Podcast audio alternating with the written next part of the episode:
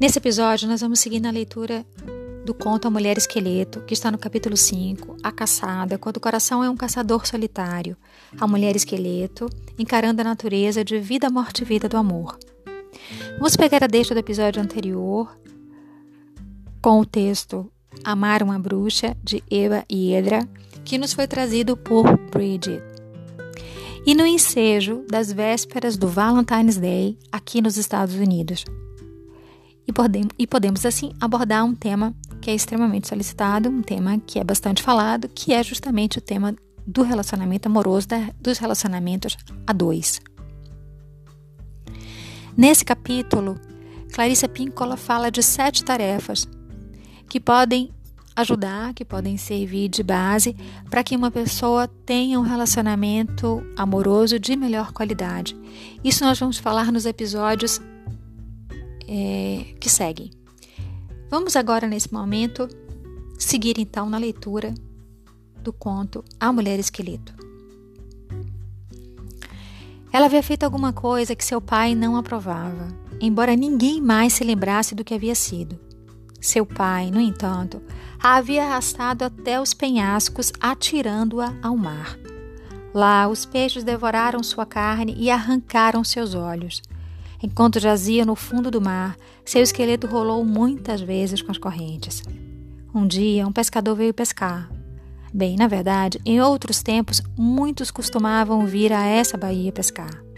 Esse pescador, porém, estava afastado da sua colônia e não sabia que os pescadores da região não trabalhavam ali sob a alegação de que a enseada era mal assombrada. O anzol do pescador foi descendo pela água abaixo e se prendeu logo em que? Nos ossos das costelas da mulher esqueleto. O pescador pensou: Oba! Agora peguei um grande de verdade, agora peguei um mesmo. Na sua imaginação, ele já via quantas pessoas esse peixe enorme iria alimentar, quanto tempo sua carne duraria, quanto tempo ele se veria livre da obrigação de pescar. E enquanto ele lutava com esse enorme peso na ponta do anzol, o mar se encapelou com uma espuma agitada e o caiaque empenava e sacudia porque aquela que estava lá embaixo lutava para se soltar. E quanto mais ela lutava, tanto mais ela se enredava na linha. Não importa o que fizesse, ela estava sendo inexoravelmente arrastada para a superfície, puxada pelos ossos das próprias costelas. O pescador havia se voltado para recolher a rede e por isso não viu a cabeça calva surgir acima das ondas. Não viu os pequenos corais que brilhavam nas órbitas do crânio, não viu os crustáceos nos velhos dentes de marfim. Quando ele se voltou, com, as redes, com a rede nas mãos, o esqueleto inteiro, no estado em que estava, já havia chegado à superfície e caía suspenso da extremidade do caiaque pelos dentes incisivos. Ah! gritou o homem, e seu coração afundou até os joelhos, seus olhos se esconderam apavorados no fundo da cabeça e suas orelhas arderam num vermelho forte. Ah! Berrou ele, soltando da proa com o remo e começando a remar loucamente na direção da terra. Sem perceber que ela estava emaranhada na sua linha, ele ficou ainda mais assustado, pois ela parecia estar em pé a persegui-lo o tempo todo até a praia. Não importava de que jeito ele desviasse o caiaque, ela continuava ali atrás. Sua respiração formava nuvens de vapor sobre a água e seus braços se agitavam como se quisesse agarrá-lo para, agarrá para levá-lo para as profundezas. Ah! Uivava ele quando o caiaque encalhou na praia. De um salto, ele estava fora da embarcação e saía correndo agarrado à vara de pescar. E o cadáver branco da mulher esqueleto, ainda preso à linha de pescar, vinha os solavancos bem atrás dele. Ele correu pelas pedras e ela o acompanhou. Ele atravessou a tundra gelada e ela não se distanciou. Ele passou por cima da carne que havia deixado secar, rachando em pedaços com as passadas dos seus músculos. O tempo todo ela continuou atrás dele. Na verdade, até pegou um pedaço do peixe congelado enquanto era arrastada e finalmente começou a comer, porque há muito tempo, muito tempo, não se saciava.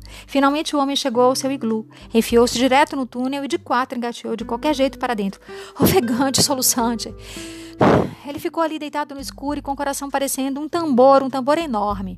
Afinal, estava seguro. Ah, tão seguro, é seguro, graças aos deuses. Raven, é graças a Raven, também a toda poderosa Sedna, em segurança afinal.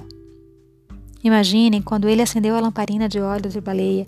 Ali estava ela, aquilo, jogada no monte no chão de neve, com um calcanhar sobre um ombro, um joelho preso nas costelas, um pé por cima do cotovelo. Mais tarde, ele não saberia dizer o que realmente aconteceu. Talvez a luz tivesse suavizado suas feições. Talvez fosse o fato de ele ser um homem solitário. Mas sua respiração ganhou um quê de delicadeza. Bem devagar, ele estendeu as mãos encardidas e, falando baixinho, como, a mãe fala com o filho, começou a soltá-la da linha de pescar. Oh, na, na, na. Ele primeiro soltou os dedos dos pés, depois os tornozelos. Oh, na, na, na.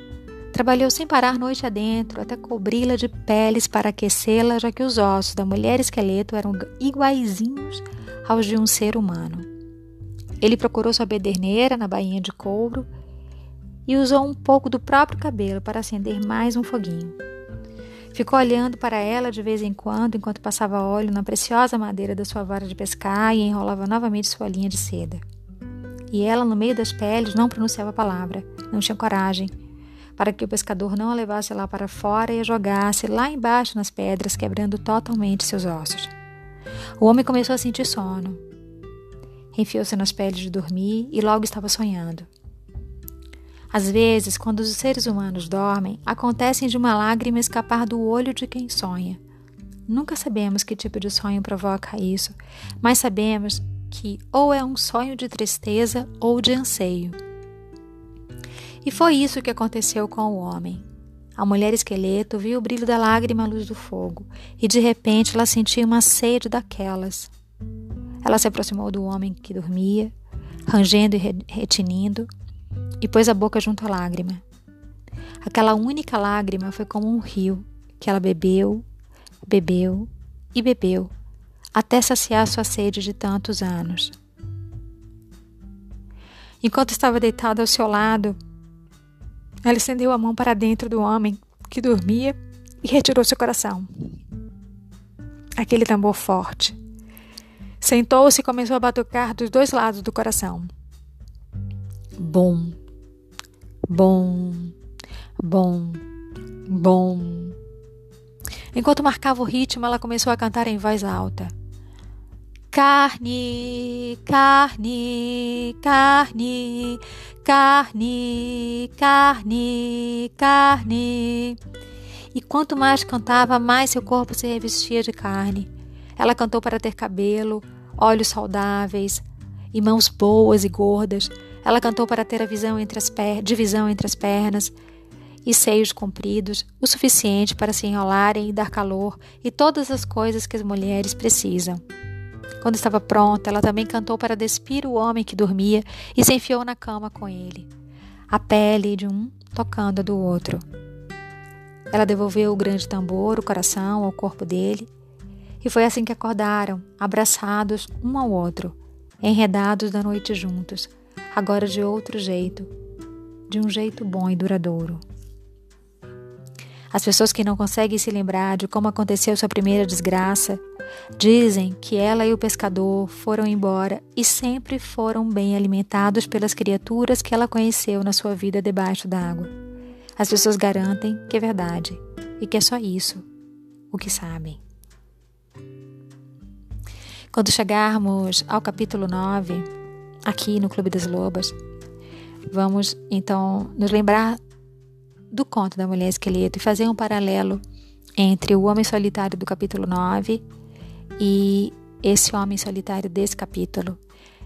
E também podemos fazer um outro paralelo que é dessa vida debaixo da água da mulher esqueleto e o habitat, que era a vida embaixo da água da mulher da pele de foca.